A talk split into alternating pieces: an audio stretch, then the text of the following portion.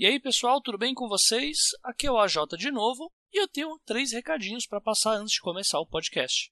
O primeiro é para falar sobre um pequeno erro aí que aconteceu na edição do podcast com Enéas Tavares. Enquanto eu apresentava o Enéas, eu cito que ele é professor de literatura inglesa.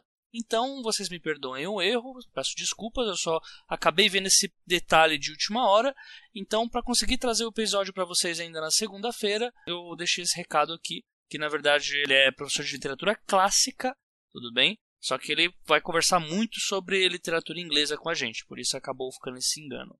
O segundo recado é para quem não acompanha o Leitor Cabuloso, quem veio de fora aqui para o podcast, através dos autores, enfim. Acompanhem o Cabuloso Cast, que é o podcast aqui da casa, que cedeu espaço para o 12 Trabalhos espalhar a boa nova, né? E o Cabuloso Cast é um podcast que fala sobre literatura, principalmente sobre livros. Às vezes eles abordam outros assuntos, como por exemplo o episódio sobre livros digitais, que é fantástico, sobre o racismo na literatura, que também é um episódio incrível. E nós, como autores ou como aprendizes da literatura, é interessante que acompanhemos esse tipo de conteúdo por conta dos livros que nós podemos ter interesse em ler e assim poder ter outros estilos de autores para analisar e assim melhorar nossa voz como autor, certo? Então escutem aí o Cabuloso Cast, deem uma chance. O host do Cabuloso Cast é o Lucien, participou da segunda leitura de e-mails daqui do 12 Trabalhos e ele é um cara que consegue tocar muito bem o podcast dele. Então, escutem o Cabuloso Cast, por favor. E o terceiro recadinho é para vocês escutarem a leitura de e-mails do 12 Trabalhos do Escritor. Leitura de e-mails que é feita quinzenalmente, uma semana após o lançamento do episódio. E a partir de dessa semana ou da próxima, a gente vai começar a trabalhar um pouco mais com vocês nessas leituras de e-mail. Não só lendo, mas como também vão rolar algumas coisas. E é interessante que vocês escutem para conseguirem acompanhar de primeira mão. Tudo bem? Então fica aí o recado, fica o aviso, depois não digam que eu não avisei. Beleza? Tem coisa nova chegando aí no 12 Trabalhos, pessoal. Então fiquem aí com o episódio. Tchau, tchau. Não há uma forma correta ou adequada que, que deva ser buscada do início ao fim do percurso literário de um escritor, mas há uma forma adequada de estruturação a uma determinada história. Sejam todos bem-vindos ao terceiro cast do projeto Os Doze Trabalhos do Escritor. Eu sou a J. Oliveira e esse podcast é constituído de opiniões de autores para novos escritores.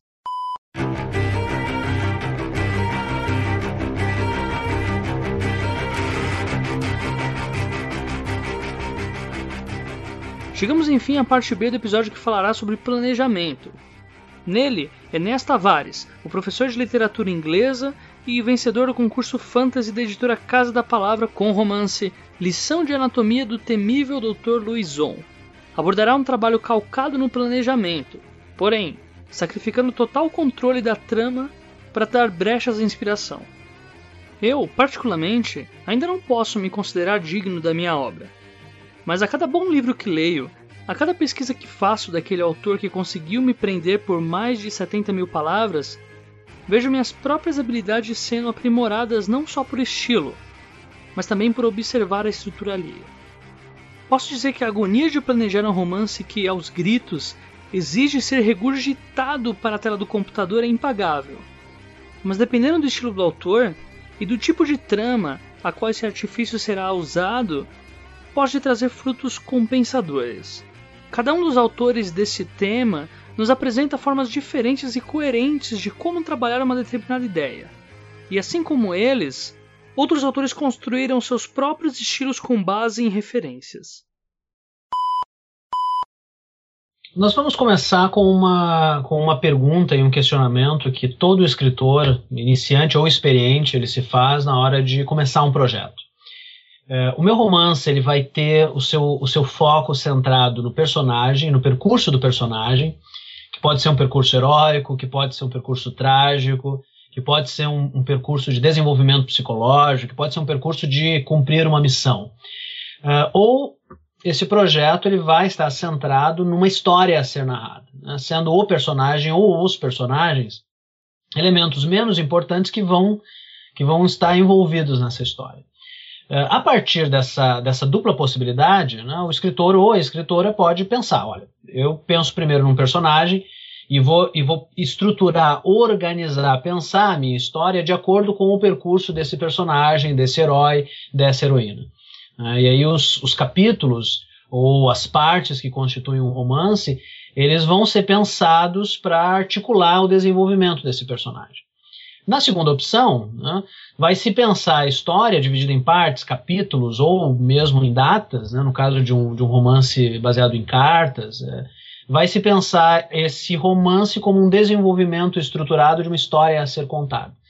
Né? Então, num primeiro momento, eu estou pensando a estrutura como uma delimitação inicial do escritor, né, que vai ser um escritor que vai pensar menos né, num processo movido pela inspiração, num começar a escrever e deixar né, a história transbordar, mas que vai planejar melhor a sua história né, de acordo com uma organização prévia. É, eu sempre gosto de citar o, o, exemplo de Alan Moore. Né? O Alan Moore, como todos conhecem, é um grande escritor de história em quadrinhos, também um escritor de, de romances. Ele tem A Voz do Fogo, Jerusalém, recentemente publicado. É, mas o Moore tem um processo de escrita que ele é sempre calcado numa primeira estruturação. Né? Se ele vai escrever uma história em quadrinhos, por exemplo, de 22 páginas, ele vai pegar uma folha de caderno, ele vai numerar as linhas dessa folha de caderno de 1 a 22, e ele vai, em uma linha, resumir o que vai acontecer em cada página.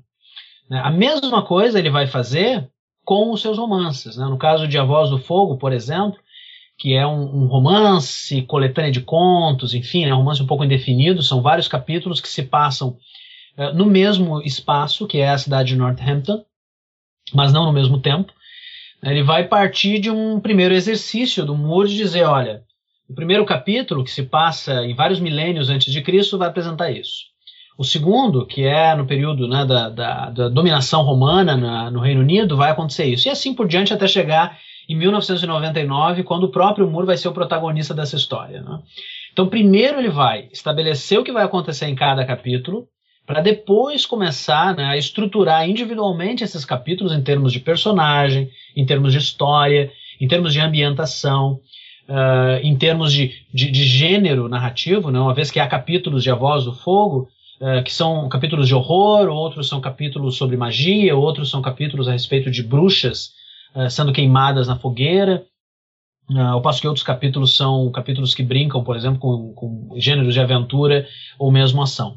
A mesma coisa ele vai repetir em Jerusalém, que é um capítulo de é um livro de 32 capítulos, né, que tem uma premissa um pouco, um pouco similar, só que um escopo mais abrangente no qual primeiro ele vai estabelecer o que vai acontecer em cada um dos capítulos e assim uh, sucessivamente. Então, no meu caso, a Jota, eu penso a estrutura como aquele primeiro exercício né, que o escritor ou a escritora uh, pode fazer, não deve, né, não há regras aqui, mas aquilo que ele pode fazer, uh, eh, para economizar um pouco de trabalho e um pouco de tempo. Né, porque às vezes acontece também do, do escritor iniciante assim ter uma bela ideia, é, ignorar essa, esse primeiro cuidado assim com a estruturação e ir direto à, à escrita da história. Né? E depois que ele está lá na, a 30, 40 páginas, ele percebe que tem um elemento que não está funcionando dessa história. E esse pode ser um elemento coadjuvante, que pode fazer com que ele tenha que reescrever partes da história, ou um elemento central, que faz com que ele tenha que escrever, reescrever né, ou, uh, toda a história, ou mesmo cancelar tudo que ele fez uh, anteriormente. Então a estrutura seria esse primeiro momento em que antes de escrevermos a primeira linha, nós pensamos no ponto zero e nós pensamos no ponto final. O personagem parte daqui, ou a história começa aqui, o personagem termina aqui, ou a história termina aqui. Né? E a partir desse, desse espaço né, entre o ponto inicial e o ponto final, nós vamos separar ou dividir de uma forma extremamente pontual né, os nossos capítulos, as partes, enfim, aquilo que nós desejamos contar uh, na história. Eu acho que há uma, uma relação direta entre estruturação e, e evitar né, os famosos intimidadores bloqueios criativos. Uh, eu, eu exemplifico isso com uh, um exemplo assim que todos nós conhecemos. Tirando aqueles momentos em que nós saímos de casa para caminhar a esmo para espantar as nossas angústias existenciais, ninguém sai de casa sem saber para onde vai. Ninguém pega um ônibus sem ler né, ali na, na, na, frente da condução qual é o destino. Né?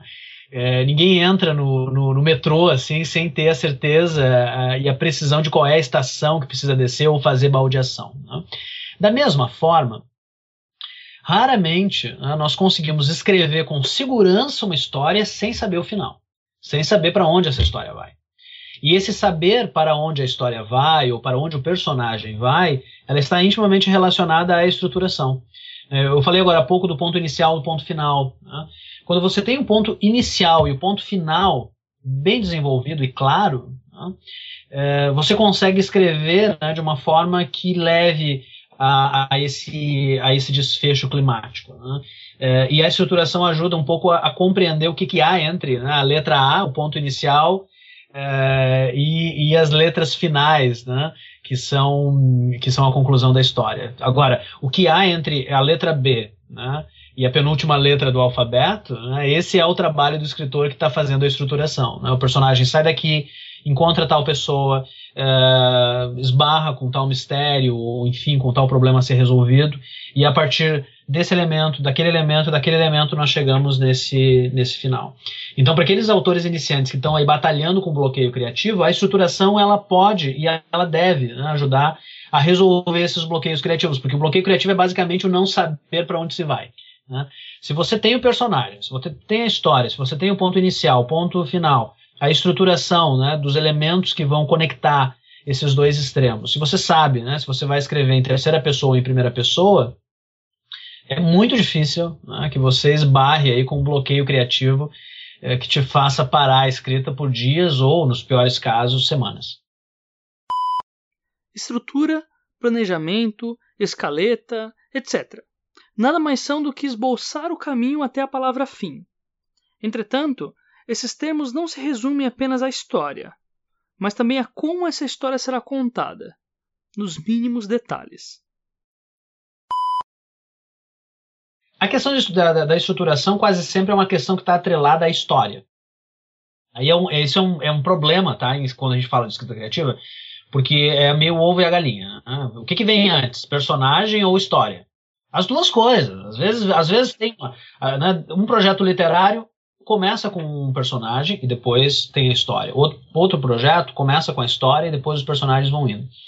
A estruturação ela funciona do mesmo modo, né? Eu acho que ela vai, ela também, ela também vai, vai estar atrelada a, uma, um outro, a um outro elemento literário que é fundamental, que é a voz narrativa.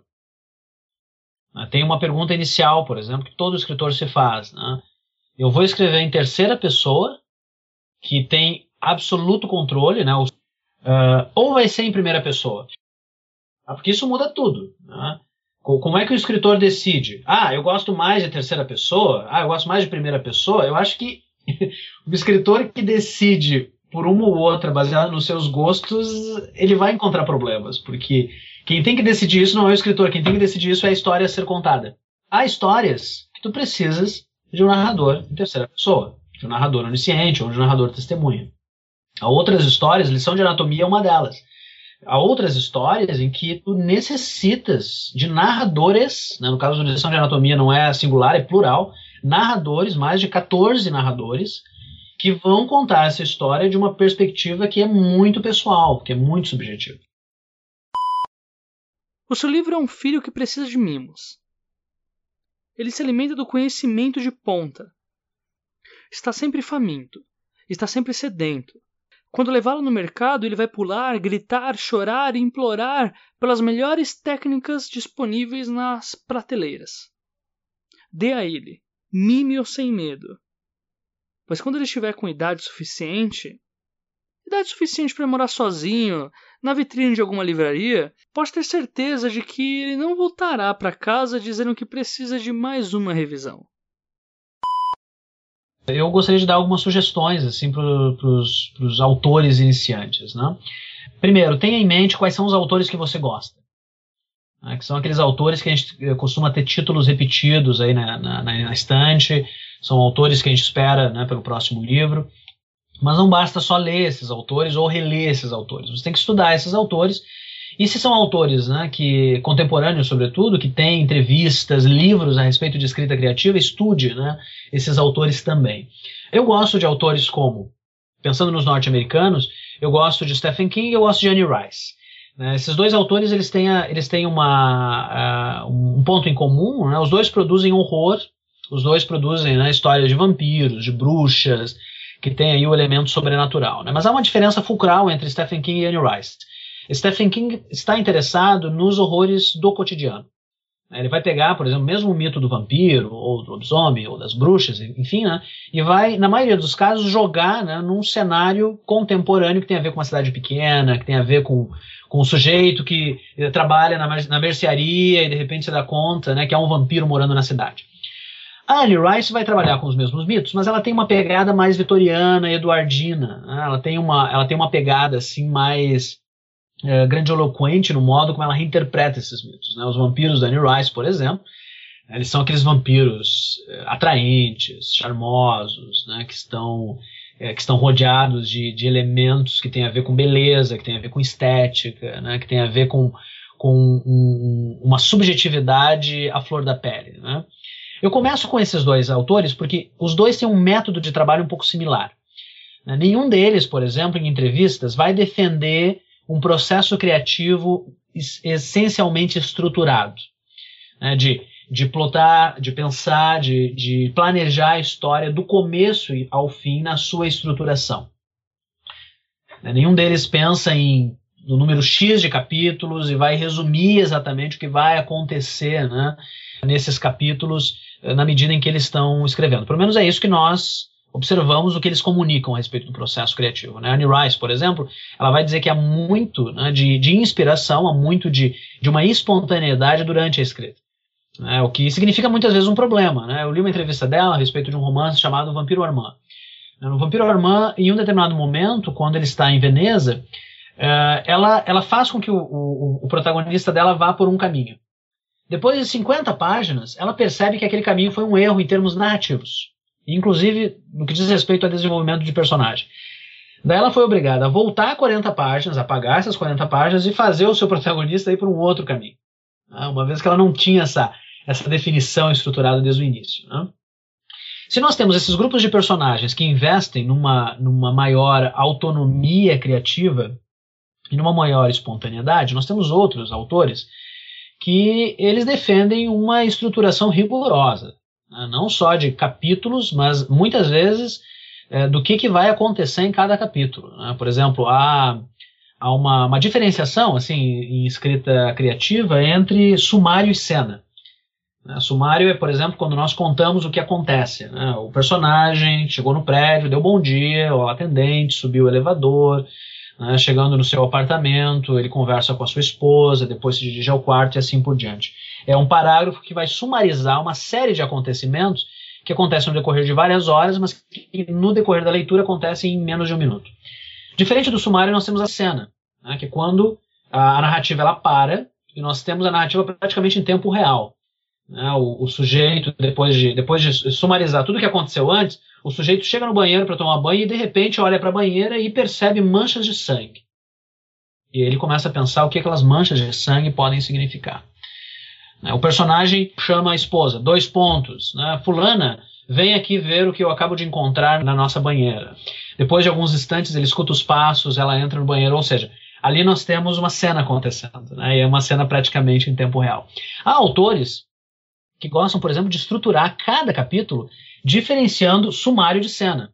E aí vão ter ali, ó, capítulo 2, sumário 1, um, cena 1. Um depois sumário 2, cena 2. E aí eles vão indo e definindo tudo que vai acontecer, né, num primeiro momento. Depois, quando eles sentam para escrever, eles já têm ao lado do computador, ou no próprio computador, um mapa né, do que vai acontecer durante 20 páginas, 30 páginas, né, as páginas que compreendem aquele capítulo. O que significa um trabalho muito mais de transpiração, né, de colocar aquele, aquele sumário e aquela cena detalhada nessa estruturação em termos narrativos, e menos um trabalho de inspiração. Tá? É, e aí eu posso definir, por exemplo, posso exemplificar com autores como Dan Brown. Né? É, o Dan Brown, é, entrevistas e até do que se percebe né, na sua narrativa, que é uma narrativa essencialmente cinematográfica, nós percebemos rapidamente de que forma ele vai entrecruzando diferentes cenas, diferentes sumários, em capítulos que são menores, né, justamente porque tem uma coisa da edição ali, que é praticamente uma edição cinematográfica, né, são poucos os capítulos das obras do Dan Brown, uh, que são longos. Né? Temos alguns capítulos-chave que são longos, mas os, os, restantes são capítulos muito curtos, né? centrados numa estruturação minuto a minuto. Né? Às vezes ele vai, inclusive, brincar com o tempo. Né? O que está acontecendo em tal minuto num lugar e o que está acontecendo no mesmo minuto uh, num outro lugar. Mas para diferenciar esses autores assim que, que confiam mais na estrutura, eu gosto de trabalhar com o Alan Moore e com o Neil Gaiman. É, o Alan Moore, por exemplo, ele, ele vai utilizar não só cadernos, ele vai utilizar folhas, folhas A, A2 e A1, né, que são aquelas folhas gigantescas, para fazer a estruturação, por exemplo, de uma série inteira, né, Watchmen. É uma série em 12 capítulos, né, onde, vai, onde, onde determinados capítulos vão estar centrados em determinados personagens. Há uma série do Moore que não foi finalizada, chamada Big Numbers. É uma série que seria desenhada pelo Bill Sienkiewicz. É lendário, né? Essa, essa folha A2, que o Moore brinca nas entrevistas, né? Que ele fez isso para assustar autores iniciantes como Neil Gaiman, né, ainda na década de, de 80.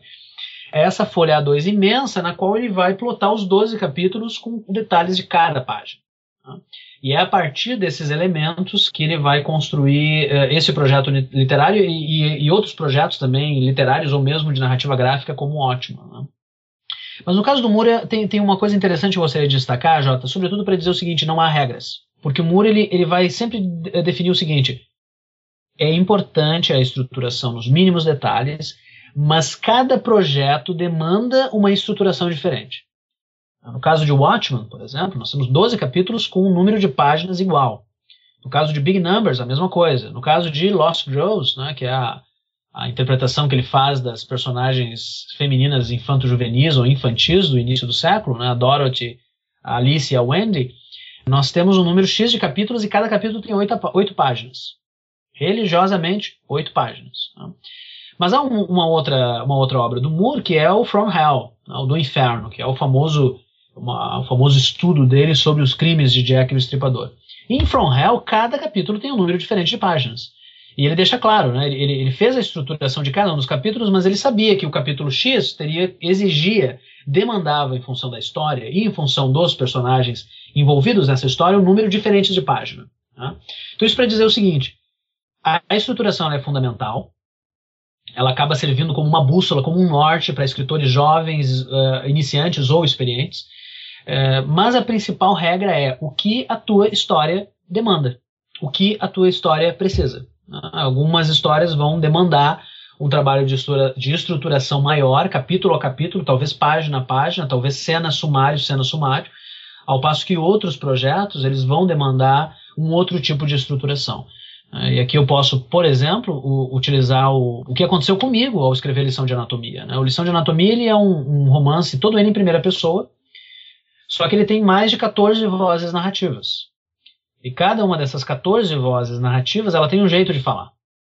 E ela vai apresentar eventos eh, iguais, eventos que vão ser divididos ou compartilhados por, por, por diferentes personagens, de uma forma né, que muitas vezes nos faz suspeitar se, algum, de, né, se alguma dessas vozes estão mentindo ou se ela compreendeu aquele evento de uma forma diferente.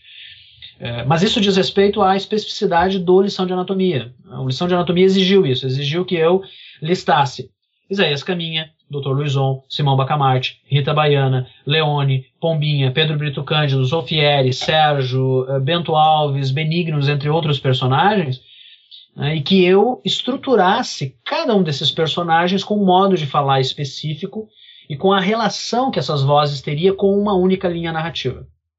Na lição de anatomia a gente tem do início ao fim né, um único evento que tem a ver com quem é Dr. Luizon, por que ele cometeu os seus crimes, por que, que ele é preso, como ele escapa, como que esse, esse drama ele é concluído. Mas essa linha narrativa, que a gente pode pensar nela como uma linha horizontal, ela é entrecruzada por vozes verticais, que são essas 14 vozes narrativas. E cada uma dessas vozes verticais, né, elas vão contar um pedacinho dessa história. Como é que eu fiz isso? De uma forma absolutamente estruturada. O lição de anatomia, ele, de forma alguma, ele poderia ter sido escrito é, de uma forma espontânea ou fluida, né? como muitas vezes alguns autores defendem ou como alguns escritores é, decidem produzir as suas obras. O termo regra morre no momento em que o autor aplica a sua própria personalidade ao conhecimento obtido através do estudo. O que eu tento fazer é intermediar assim, essa, essa organização que é muito, é, muito estruturada e pensada né, no que eu estou produzindo, É, mas sem também me pod sem, sem podar esse meu outro lado, que é um lado assim de deixar o texto fluir. Eu, não sou o tipo de escritor, por exemplo, que tem o, o, domínio completo do que vai acontecer do início ao fim da narrativa, porque eu só se isso acontecer comigo eu caio no sono. Né? Tem, tem coisas, por exemplo, que eu deixo, deixo acontecer no decorrer da escrita. E o lição de anatomia ele é uma ele é um bom exemplo das duas coisas. Ele é um bom exemplo de uma narrativa que vai fluindo e ao mesmo tempo de uma narrativa que é que é muito controlada e estruturada de uma forma muito obsessiva. Eu te cito um, eu te cito um exemplo. Uh, o lição de anatomia tem, tem seis partes. A primeira parte ela acontece em quatro dias. A segunda parte acontece em quatro anos. A terceira parte em 20 anos. As partes 4, 5 e 6 em poucas horas, numa única noite, em que esses últimos 20 anos, né, eles vão ser aludidos tá, pelos três diferentes personagens ou pelas três diferentes vozes narrativas. Então, assim, ó, isso deu um trabalho, cara, mas um trabalho infinito, né? né? Como é que eu fiz isso? Tá? Eu tinha essa folha A3, eu colei duas folhas A3 na parede do lado do computador, né? e aí eu tinha ali a ordem cronológica dos eventos, que começa lá em julho de 1891 e que vai até setembro de 1911. É, e aí, além dessa, desses eventos assim na ordem cronológica, eu tinha à direita seis colunas que correspondiam a seis partes do romance. Então, na medida em que eu ia organizando isso, eu ia marcando um X, né, para saber, ah, isso acontece na parte 1, isso acontece na parte 2. Por que isso? Por que, que, eu, por que, que eu embaralhei né, essa, essa ordem cronológica? Uh, porque eu adoro quebra-cabeça. Uh, eu acho que uma das, das diversões, assim, né, sobretudo de romances de mistério, é tu, tu ir pouco a pouco montando esse quebra-cabeça. Né? Pegando uma peça aqui, pegando uma peça lá. E eu me propus esse quebra-cabeça em termos narrativos temporais, porque eu tinha a esperança de que se fosse um quebra-cabeça para mim, enquanto escritor, seria um quebra-cabeça para o leitor ou para a leitora. Né? Isso iria energizar a leitura, isso ia causar interesse, isso ia produzir um virar de páginas, isso ia fazer com que o leitor ou a leitura tivesse o interesse de continuar a história ou, né, usando a metáfora, montando o quebra-cabeça. Por outro lado, tinha, tinha questões, por exemplo, tem, tem um dos grandes mistérios do romance, que é, de um lado, né, eu destaco dois, tá? Um mais psicológico, né? Por que o Dr. Louison matou uh, aquelas nove pessoas, né, da, da, que, que compõem, assim, o grupo de, de vítimas dele, né? Por que ele matou essas pessoas? Porque se de um lado ele é um assassino em série uh, horrendo e, e, aterrorizante. Por outro lado, ele é um homem requintado, ele é um homem elegante, ele é um homem sofisticado, ele é um, ele é um homem que defende os direitos humanos, por exemplo, a abolição da escravatura. Né? A, a, a, amante dele é essa escritora feminista negra. Né? Então, o que, que leva esse homem né, a cometer esses crimes? Esse é um dos mistérios. Uh, o segundo mistério, como é que ele escapa desse, do, asilo São, do, do asilo São Pedro para criminosos insanos e histéricas descontroladas? Simão Bacamarte, né, que é o diretor do asilo, colocou no pescoço do Luizon uma coleira explosiva. Então, se ele se afastar do perímetro do, do, do asilo, né, ele vai ser literalmente decapitado, né, a cabeça dele vai explodir. Né? Uh, então, como é que eu resolvo a escapada do Luizon desse asilo? Essas duas perguntas, a motivação dos crimes do Luizon e a escapada, eu não sabia no início. Né? São dois problemas narrativos que, que eles vieram nos últimos dias, antes de fechar o manuscrito, quando eu estava escrevendo a parte 4, que é a, a, justamente a parte narrada pela Beatriz de Almeida e Souza, que é essa amante feminista negra. Sim, o termo morre. Não há essa obrigação, na minha opinião. Eu acho que as regras elas nos ajudam, né? mas as regras também, como um bom estudioso de William Blake, né, poeta demoníaco e infernal, eu acho que as regras elas estão aí para serem quebradas, né, para serem burladas. Então, eh, quando eu leio, por exemplo, livros de escrita criativa, eu adoro anotar sugestões, eu adoro anotar regras né, de revisão, de ambientação de cenário, de caracterização de personagem. Agora, eu nunca vou seguir essas regras, né, à risca. Né? Por quê? Porque, na minha opinião, quando a gente fala de arte, quando a gente fala de criação, as regras alheias servem para que nós descobramos as nossas próprias regras. É, então, na medida em que eu, eu falo do modo Moore de escrever, ou do modo Neil Gaiman, ou do modo Annie Rice, ou do modo Dan Brown, nenhum desses modos vai ser o meu. Que eu não quero isso. Né? Eu não quero submeter uh, o meu processo criativo às regras alheias. Né? Mas conhecer essas regras me auxiliam a, a pensar de que modo eu posso resolver um determinado problema narrativo ou um problema de caracterização de personagem. Né? É, então eu insisto é, que os leitores e leitoras né, saibam que quando falamos de estruturação, não se trata de dizer que o modo 1 é o correto, o modo 2 é o incorreto. Né? Se trata de exemplificar modos diversos de estruturação que exemplificam modos diversos de trabalho, né? para que o escritor iniciante possa descobrir no decorrer do seu processo o seu próprio modo. Né? É isso que é isso que transforma a, o trabalho criativo é, num processo acima de tudo divertido, né? porque é, seguir as regras alheias, né, como você segue uma receita de bolo, é, eu não sei no caso né, de você que, tá, que está me ouvindo, né, ou, ou, no teu caso, Jota, mas no meu caso eu só caio no sono. Eu, eu adoro cozinhar, tá? Eu adoro livros de receita, especialmente porque eles me dão um norte. Né? Eles me ajudam a perceber qual é a quantia de determinados ingredientes que eu vou precisar na hora de preparar um, um determinado cardápio. Mas eu sempre vou mudar esse, essa receita, porque eu sempre vou alterar o tempero, eu sempre vou alterar a forma como esses ingredientes vão ser preparados e a diversão, né, no caso da culinária, é justamente essa, né, você dá a sua identidade a um determinado prato. Não a partir do que a receita apresenta, mas a partir do seu próprio gosto, do seu próprio paladar, da sua própria combinação de temperos. Literatura, escrita criativa, para mim funciona do mesmo modo. Você pode partir de regras pré-estabelecidas, de ingredientes dados por autores que você admira. Mas no final das contas, você tem a obrigação de descobrir qual é o seu processo de trabalho, qual é o seu modo de estruturar a sua narrativa. Já o termo paixão nasce no momento em que o livro aplica sua própria personalidade à vida do autor. Nós somos muito visuais, né, Jota? Cada vez mais a nossa cultura ela, ela vai em direção assim a essa mega exposição de imagens, né? Eu a minha formação como leitor não começa como leitor de literatura. Começa como leitor de história em quadrinhos. Então eu tenho uma coisa assim muito forte com a imagem, com referências visuais, com pinturas. Eu trabalho na Universidade Federal de Santa Maria com um poeta e pintor, né, que é o William Blake, que é um, um autor de livros independentes é, no romantismo inglês. Assim, ele desenhava e escrevia os próprios livros. Né?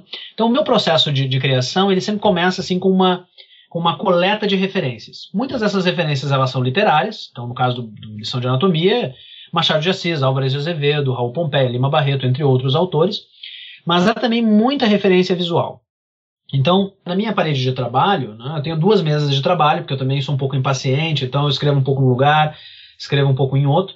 Então tenho uma mesa de trabalho que ela é cercada de livros. A outra, uh, a outra mesa de trabalho, ela tem uma, ela tem uma parede assim, né, que eu sempre deixo ela, ela sem, sem quadros ou, ou móveis, porque eu gosto de pendurar murais e nesses murais eu vou colando fotos, eu vou colando imagens, eu vou colando esboços, desenhos, eu vou colando linhas do tempo, eu vou colando biografias individuais dos heróis, eu vou colando fichas de personagem. Eh, eu vou colando fotos, por exemplo, intimidadoras, né? Eu tenho uma foto do Alan Moore, assim, o Alan Moore sempre, sempre posa para as fotos, assim, com aquele olhar assim, quem você pensa que é, né? Então eu, eu, sempre escrevo com uma foto do Moore assim, me olhando, né? Dizendo, escreva isso de forma correta, rapaz, né? Porque eu estou de olho em você. Entre outras coisas, né? Que eu vou colando na parede ou nesses murais e que servem de inspiração, que servem de, de, de ambientação, aclimatação para minha para minha escrita. Uh, em algum momento, em alguma entrevista, eu disse que essa mesa de trabalho ela parece aquelas, aquelas cenas clichê de filmes policiais, né, em que o, o, policial renegado né, vai para sua casa e ele começa a colar fotos dos suspeitos na parede, né, a conectar fios vermelhos né, com diferentes vítimas, etc. Né. Eu fiz isso para lição de anatomia, funcionou muito, até porque eu estava escrevendo um romance steampunk. Então eu também, eu também busco muita referência visual steampunk, desde, desde as roupas, desde os utensílios eletrostáticos até seres até criaturas, enfim, né, tem um lado místico no universo brasileiro steampunk também, até zeppelins, autômatos e outros elementos que me, que me inspiram. Né? E, e para isso também é um exercício assim um pouco de, de estruturação, né, meio caótico, tá? A regra para esses painéis aí colando coisas que eu acho interessantes, né? É, nesse momento, por exemplo, que eu estou trabalhando no segundo romance, que tem o título provisório de Partenon Místico, eu estou, eu, já tenho esses dois murais, né? Eles têm mapas né, da, da, Ilha do Desencanto, que é a, a sede do Partenon Místico, é, as várias artes que, que o Lição de Anatomia recebeu nesse um ano. Né, eu tenho a, felicidade aí de contar com, com trabalho de mais de 10 artistas que têm feito assim ilustração de personagens, fichas de cenário, pinturas, cartas de tarô, né, todas elas, todo esse material está no site oficial da série. Então muitas dessas artes eu, eu, tô, eu tô agora imprimindo também e colando nesses murais, né? Uma vez que antes eu buscava referências externas à série, e agora eu busco também essas referências internas, visto que elas me motivam, né? Olha só, Brasiliana né, já tem uma base de fãs, né, tem pessoas comentando, tem artistas produzindo né, ilustrações e desenhos inéditos baseados nos personagens, e, e tudo isso serve aí para aumentar a minha ambientação e continuar escrevendo. Um autor bem organizado é bem visto não só nas páginas, mas também nas editoras, nos concursos, na vida. Eu estava vivendo assim um grande problema que era o seguinte, né? Eu queria escrever, eu tenho 33 anos, eu desde a adolescência eu queria contar histórias, mas eu, eu acabei assim eh, deixando né, o sonho literário em segundo plano porque você precisa pagar as contas, você precisa arranjar trabalho, né? Eu, eu era casado na época, né? Isso também aumenta as responsabilidades, né? Quando eu decidi escrever de fato, eu, eu estava muito confiante no lição de anatomia, eu estava muito confiante no projeto brasileiro steampunk por uma série de razões. Era um projeto que reinterpretava a literatura brasileira, que teria um, uma determinada inserção nas escolas, eu pensava. Ao mesmo tempo, era um projeto de ficção científica, suspense, horror. Ele iria comunicar com o público que eu queria comunicar, que era um público infanto-juvenil, juvenil adulto, adulto. Né? Mas eu acabei vivenciando o grande desafio de todo escritor iniciante, que é como publicar o meu primeiro livro. Eu, como me aproximar de uma editora. Eu iria investir numa, numa publicação independente? Né? Eu, eu, a princípio, eu não, eu não gostaria de investir numa publicação independente. Né? E eu comecei a contatar algumas editoras eu recebi uma resposta muito positiva de uma delas, uma pequena editora de São Paulo, que publicava na época ficção científica, horror, né? E, e na época eles me disseram que, que o romance ele, ele era muito bom, né? Ele tinha. Eu não mandei o romance, o romance não estava pronto, eu mandei só a ideia, né? Eles disseram que a ideia era muito boa, mas que tinha um problema no, no Brasiliano Steampunk. Ele se passava na cidade de Porto Alegre, no sul do Brasil. E esse editor ele pensava que uma história passada em São Paulo ou no Rio de Janeiro venderia mais. E o meu argumento na época foi, foi muito preciso. Eu disse: não, né, eu, não, eu não posso mudar a história. Né, eu não posso tirar a minha história de, de Porto Alegre por várias razões. Primeiro, eu preciso escrever sobre algo que eu conheço. Eu conheço Porto Alegre.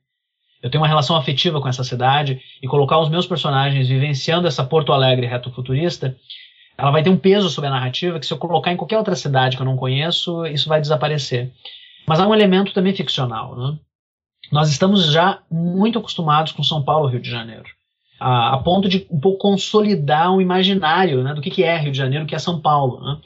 Alocar minha história em Porto Alegre seria basicamente o que Anne Rice faz em alocar as histórias dela em Nova Orleans. Né? Seria uma cidade exótica, seria uma cidade sulista, seria uma cidade úmida, seria uma cidade verdejante, seria uma cidade que o leitor estranharia no primeiro momento. E eu queria investir nesse estranhamento. Eu estava justamente no meio desse diálogo com esse editor, quando a editora Casa da Palavra, que faz parte da editora Leia, lançou o concurso, né, a Fantasy Quer o Seu Mundo. A Fantasy, na época, era um selo de, de, de fantasia, foi criado pelo, pelo Rafael Dracon, né, e depois ele foi assumido pelo Afonso Solano.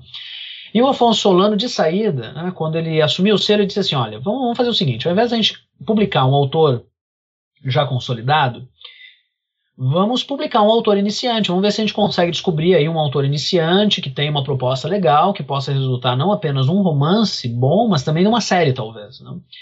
E eles lançaram esse, esse concurso, que era um concurso muito interessante, que não era um concurso tradicional é, da ordem do mande seu manuscrito. Ah, se, era, se fosse isso, né, o concurso ele foi lançado em março, eu não teria participado porque eu não tinha o manuscrito inteiro ainda. Né? O diferencial desse concurso era Primeira fase: envie uma frase de 140 caracteres, portanto, um tweet, que resuma a sua história. Segunda fase: né, os autores que, que passassem para a segunda fase teriam que resumir a sua história num parágrafo de 1.200 caracteres. Terceira fase, enviar o manuscrito. E eles dariam, assim, um período de várias semanas né, entre uma fase e outra, até para que eles pudessem também avaliar as, as propostas. Né? Então, com isso, quando eles, eles anunciaram o concurso, em março, e a fase final seria em maio, eu pensei, eu tenho, eu tenho três meses. Eu tinha metade, eu tinha metade da lição de anatomia escrito, e aí eu pensei, eu vou nesses três meses escrever o restante. Sem grandes esperanças, né? Eu, eu, eu tinha, na verdade, assim, a, a, o desejo de que o romance ele, ele passasse de fase. Eu, eu queria muito ter o manuscrito avaliado. Queria muito ter o um manuscrito avaliado. Mas eu não tinha grandes esperanças porque eu pensava que, por mais que a história fosse boa, eu confiava muito no potencial, inclusive mercadológico, do Lição de Anatomia, eu imaginava que eles não iriam publicar um autor de Santa Maria, interior do Rio Grande do Sul. Né? Um autor que está longe dos grandes centros. Né? Para minha, minha surpresa, não foi isso que aconteceu. Voltando à primeira fase, né? de que modo a estruturação me ajudou nessas primeiras duas fases do romance? A gente costuma muito, a Jota, falar em estruturar o romance. Mas uma coisa que um escritor iniciante, uma escritora iniciante tem que ter em mente é que, além de estruturar o seu romance, ele precisa também estruturar o projeto do romance. Uma vez que cada vez menos as editoras avaliam originais. Por quê? É, vamos pensar em uma editora grande como a Leia, como a Rocco, como a Record, como a Companhia das Letras. Né? Eles recebem milhares de manuscritos por mês. Não há pessoas né, que podem avaliar esses, esses manuscritos. Né? Por mais que a editora tenha 50, 100 funcionários, é, é impossível né, que exista um grupo grande de pessoas avaliando originais de autores desconhecidos. Né? Então, muitas editoras elas estão optando pela estratégia né, que, que, que, o concurso da Fantasy optou no início. Né? Não, não, não adianta você enviar seu manuscrito, envie um resumo do, do, seu romance. Então, o que eu gostei do concurso da Fantasy é que ele me obrigou a, a pensar na estruturação não só do romance, mas da apresentação do romance para uma editora. E aí havia três coisas que eu queria comunicar na primeira frase. Eu fiquei uma tarde trabalhando naquela primeira frase, naquele tweet, né, que era a primeira fase do romance. É, eu precisava comunicar que era sobre literatura brasileira, eu precisava comunicar que era steampunk, afinal era um concurso de fantasia, né, num selo de fantasia, e eu precisava comunicar o meu enredo, que era a história desse assassino em série. Né.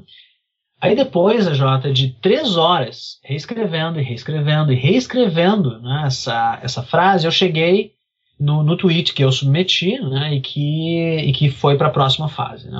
O, o, a frase foi num cenário retrofuturista, né, o elemento steampunk foi contemplado, os heróis da literatura brasileira do século XIX, né, o, o elemento literatura brasileira foi contemplado, investigam os crimes do assassino em série Antoine Lison. Tá? E aí o meu plot, né, o plot de suspense e horror, foi contemplado. Então, a partir de uma frase de 140 caracteres, eu consegui estruturar os três grandes motes do meu romance. Tá? O que fez com que os jurados desse concurso pensassem: bom, aqui nós temos uma boa ideia, né? vamos, vamos investir nessa boa ideia. Mais de 1.400 autores enviaram essa primeira, essa primeira frase. Desses 1.400, eles escolheram 70 para a segunda fase. Aí eu, eu fiquei um pouco mais tranquilo, né? Porque seria muito mais fácil né, defender o meu projeto num parágrafo do, do, que numa frase. Aí nesse parágrafo, aí eu coloquei tudo. Né? Eu coloquei os, os personagens da literatura brasileira, né? Isaías Caminha, o jornalista carioca que vai a Porto Alegre dos Amantes para investigar os crimes do Luizon.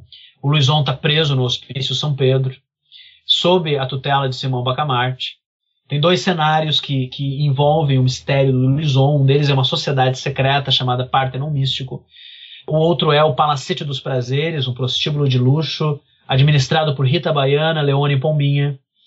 Né, entre vários outros elementos, como um manuscrito cabalístico, uma luneta mágica e um autômato né, de grande potência né, que, que, faria parte desse mistério. E aí, nesse, desse, desses 70 autores escolhidos para a segunda fase, eles escolheram 17 para penúltima fase, que era o manuscrito. E aí sim, aí eles deram um mês, e nesse um mês eu dormia uma média de 3 a 4 horas por noite, né? trabalhava durante o dia na UFSM. Eu parecia, um, um, eu parecia durante o dia um figurante de Walking Dead, muitos, muitos, muitos colegas me perguntaram né, o que, que, eu andava fazendo com as minhas noites, né?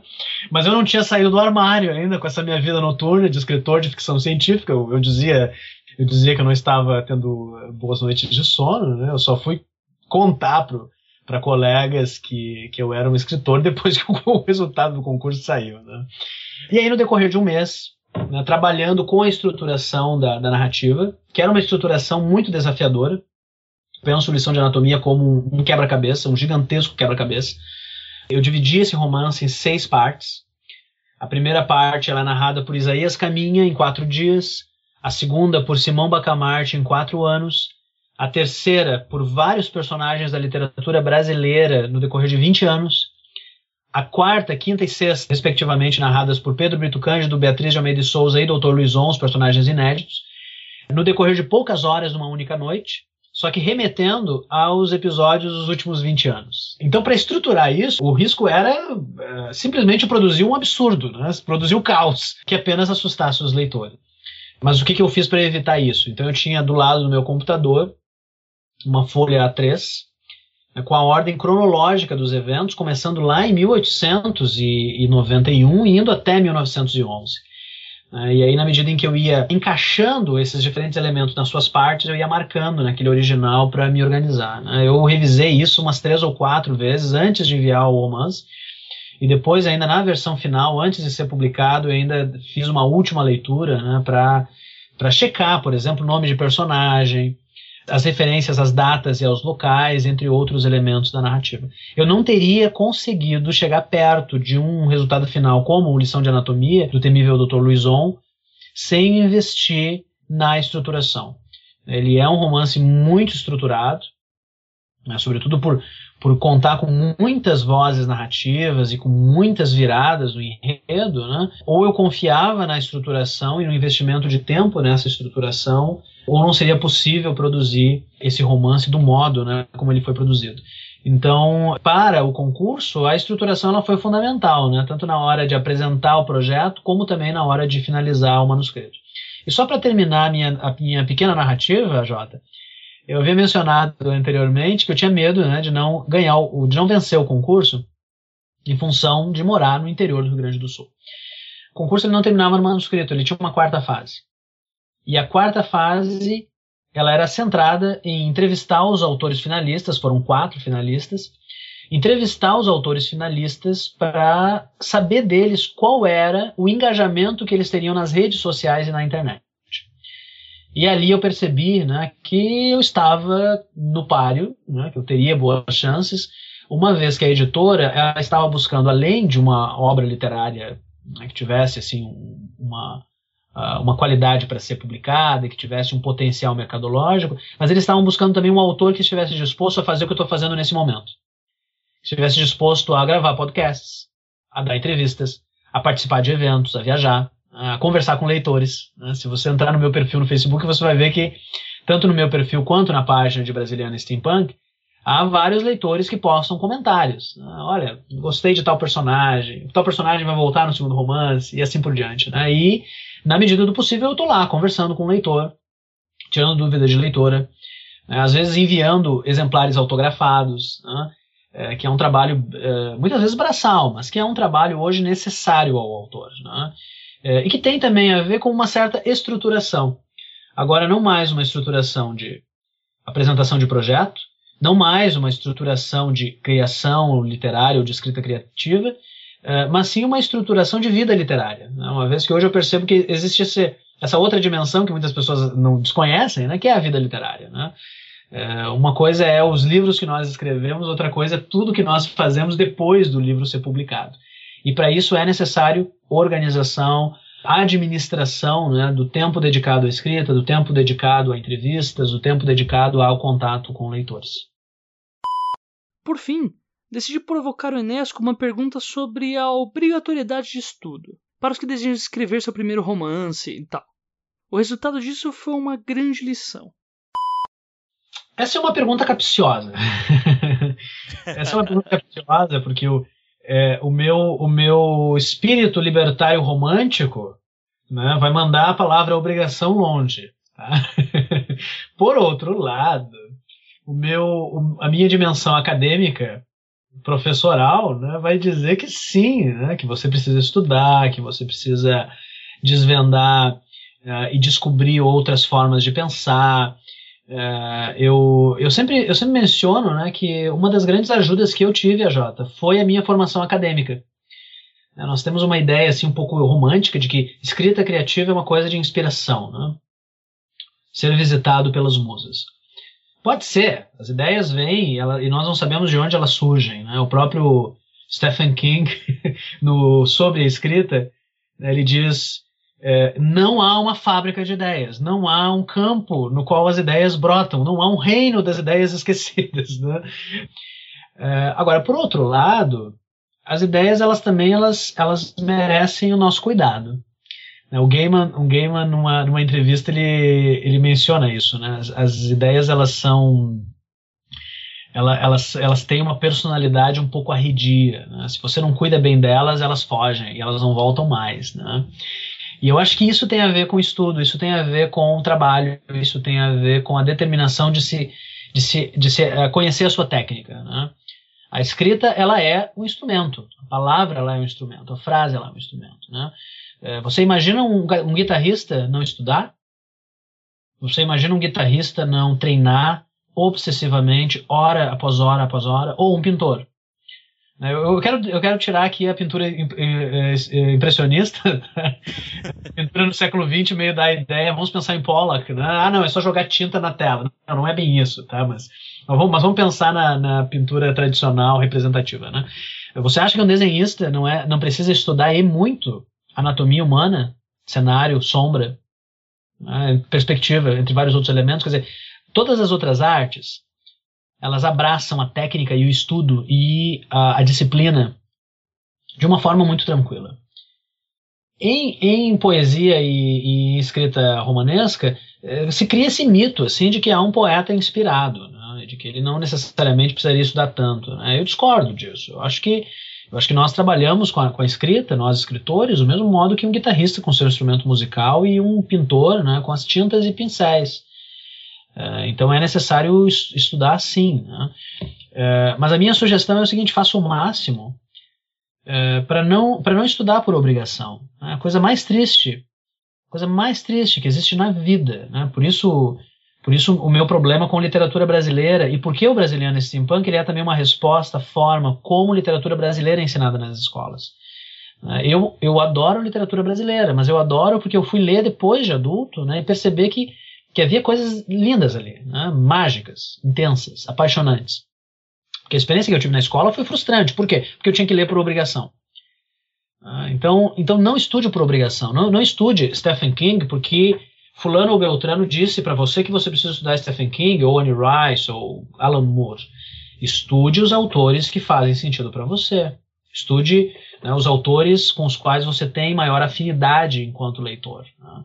Porque se você fizer isso, se tudo partir de um gosto pessoal, eu gosto de fulano e por isso eu vou estudá-lo, eu aprecio uh, a, a, determinada autora e por isso eu vou analisá-la, né? isso não vai ser uma obrigação, isso vai ser um prazer.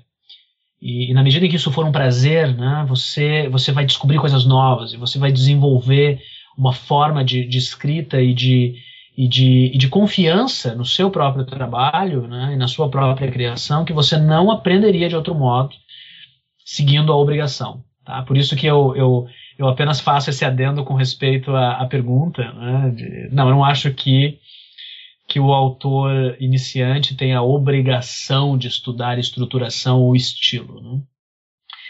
Mas eu acho que um bom, um bom autor vai reconhecer a necessidade de fazer isso na medida em que ele, ele vai desejar se aprimorar e cada vez mais ser um melhor autor ou uma melhor autora.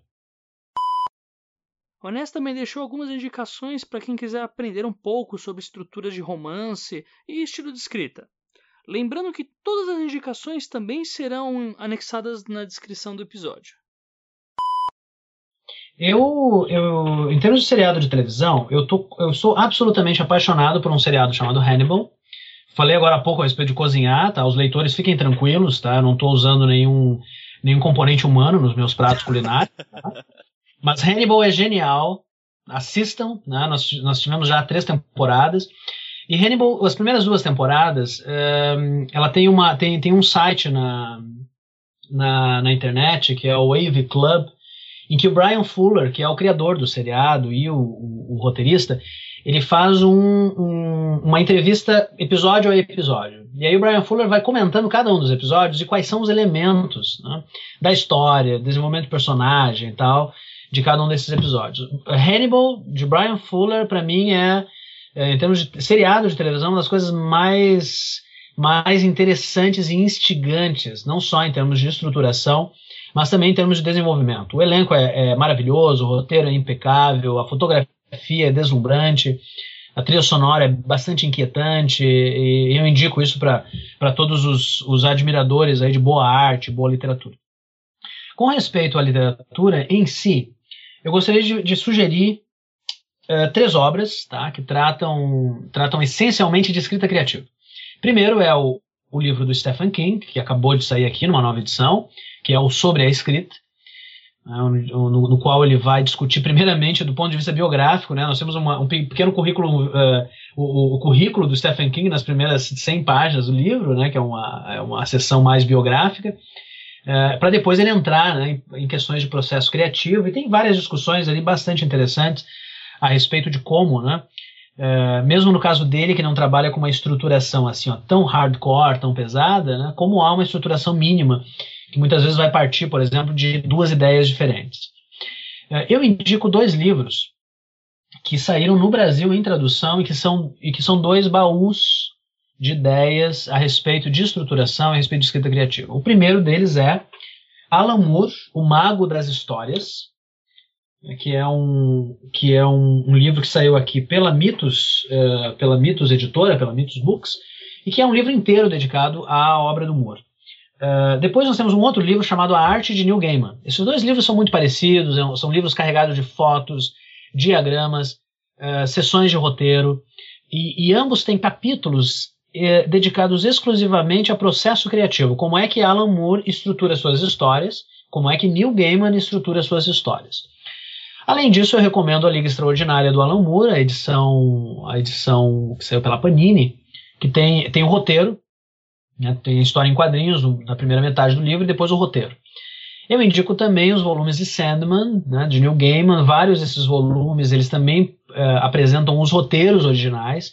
Né? Os roteiros eles são aulas de como se estruturar uma história, uh, de como escrever para essa mídia específica, mas de, de que modo escrever para qualquer qualquer mídia né, que se que se pense. Para finalizar, eu indico um outro texto do Moore que uh, o espectador, enfim, o ouvinte ou a ouvinte, uh, encontra uh, na internet, que é Como Escrever História em Quadrinhos.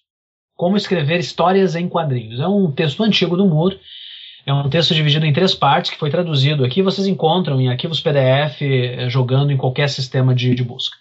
Em Como Escrever Histórias em Quadrinhos, o Moore, ainda na década de 80, ele está falando sobre desenvolvimento de personagens, estruturação de histórias. É lá que ele fala pela primeira vez a respeito de pensar uma história em quadrinhos de uma linha por página. Né? Então, para aqueles que estão interessados em melhorar a sua escrita, eu acho que essas indicações elas são elas são formidáveis, elas são bem interessantes aí para se pensar esses problemas. Uh, uma outra indicação que me vem agora para finalizar, Jota, uh, que acabou de sair pela editora Aleph, é uh, a jornada do escritor, né, do Christopher Vogler, né, que vai partir da, da, dos estudos eh, de antropologia né, da década, de, da década do, do século XX e que vão tratar da jornada do herói, né, para pensar como é que essa jornada do herói ela aparece em vários filmes que nós conhecemos, desde O Poderoso Chefão até Star Wars. Né, e no decorrer de A Jornada do Escritor, o Christopher Vogler vai identificar quais são os principais temas né, e os principais é, os principais padrões narrativos na hora de desenvolver um personagem, um, um vilão, um mentor, um ajudante, enfim, né? esses vários modelos de personagens que vão que vão estar presentes numa história. E se você gostou desse bate-papo e quiser saber um pouco mais sobre o trabalho do Enéas, uh, o Lição de Anatomia uh, do temível Dr. Luizon ele é o primeiro volume da série brasiliana Steampunk, que é uma série que reinterpreta os heróis da literatura brasileira do século XIX num cenário retrofuturista. É, esse primeiro romance ele foi publicado pela editora Casa da Palavra, Leia, e ele venceu o concurso A Fantasy Quer o Seu Mundo, que teve a curadoria e a edição é, de Afonso Solano. Vocês encontram lição de anatomia é, na Amazon, na Saraiva, na Cultura, no Submarino, entre outras lojas virtuais, bem como em diversas livrarias, tanto na versão impressa como também na versão em e-book. Além do romance, nós queremos expandir o universo da série. Nós estamos fazendo isso com o site oficial, que é www.brasilianasteampunk.com.br. Nesse site oficial, os leitores e leitoras da série podem encontrar capítulos inéditos, contos exclusivos, galeria de personagens, fichas de cenários, um tarô que nós estamos fazendo, né, os arcanos maiores do tarô, sendo que cada uma das cartas recria um herói de Brasiliana Steampunk, assim como outras surpresas né, que o internauta vai, vai encontrar na medida em que passeia aí pelo site, pelo site oficial. É, o próximo volume da série, o Partenon Místico, está previsto para o ano que vem, para ser lançado na Bienal do Livro de São Paulo. É, e entre o lançamento do primeiro romance e do segundo, nós temos uma surpresa bem bacana para os fãs, que vai acontecer em março do ano que vem, que é o lançamento do card game de Brasiliana Steampunk chamado Cartas a Vapor. Né, esse card game ele vai ter em torno de 200 cartas e ele vai uh, propiciar aos jogadores interpretar os principais personagens, heróis ou vilões do universo de Brasiliana Steampunk em cenários exclusivos, com missões específicas que vão desde libertar o Dr. Luison do temível e, e horrendo Asilo São Pedro para criminosos insanos, é, até desvendar um crime no Palacete dos Prazeres, é, até acessar o misterioso Aleph, que, que está no, no porão da Mansão dos, dos Encantos, que é a, a, a, sede do Partenon Místico, entre outras missões né, que os jogadores e jogadoras poderão recriar. Né? Então nós estamos preparando essas e outras surpresas para os meses e anos à frente, é, para agraciar é, os leitores é, de Brasiliana Steampunk. Não apenas para agraciar os leitores, mas para divertir os leitores. Eu, enquanto, enquanto escritor, eu me recuso a produzir uma literatura que, num primeiro momento, não divirta. Ah, eu, enquanto leitor, uh, amo livros que, que me entretêm, livros que me distraem, livros que me divirtam. E, e, eu posso aprender com esses livros, eu posso me emocionar com esses livros, eu posso ficar revoltado com determinados temas que esses livros apresentam, mas na minha opinião, no primeiro momento, toda e qualquer obra de literatura, fantástica ou não, ela deve divertir. Né? E o que eu espero com o Brasiliano Steampunk, tanto com a série de livros, como também né, com esses outros produtos derivados, é que os leitores e leitoras possam se divertir com esse mundo que é um mundo fantástico, é um mundo mágico, é um mundo perigoso, né, é um mundo charmoso, é, mas que é um mundo muito próximo de nós. Né, é um mundo brasileiro, com ruas brasileiras, com vozes brasileiras, com cores brasileiras, né, é, visto que eu acho fundamental que nós cada vez mais assumamos né, essa nossa identidade como, como brasileiros. Nós podemos curtir a cultura estadunidense, inglesa, europeia, estrangeira, enfim, né, mas nunca esquecendo é, de quais são as nossas raízes, de quais são as nossas cores, de quais são as nossas vozes. E o, Brasili o Brasiliano Steampunk é também um convite a repensarmos essas vozes. E chegamos ao fim desse episódio duplo dos 12 trabalhos do escritor. Infelizmente, não foi possível abordar mais pontos ou nos aprofundarmos na escrita criativa e em outras formas de estrutura, pois só esse tema já daria uma temporada inteira. Mesmo assim, Espero que esses dois episódios sirvam como um norte no que tange o ato de se aperfeiçoar como escritor.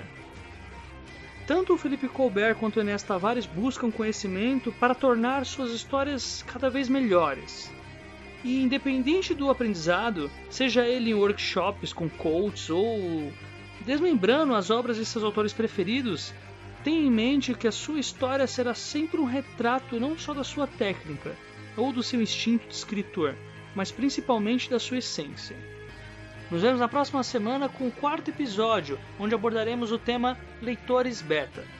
Uma ótima semana a todos e não se esqueçam, sejam dignos de suas histórias. Até semana que vem.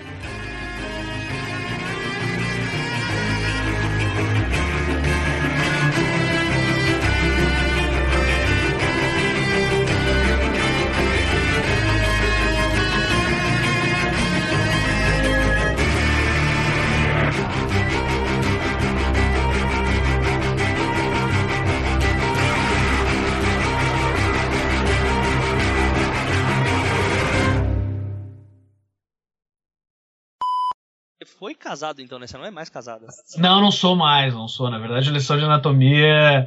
Lição de anatomia, eu, eu, eu me divorciei em fevereiro de 2014 e aí eu mergulhei no romance, né? Ao invés de, ao invés de sair beber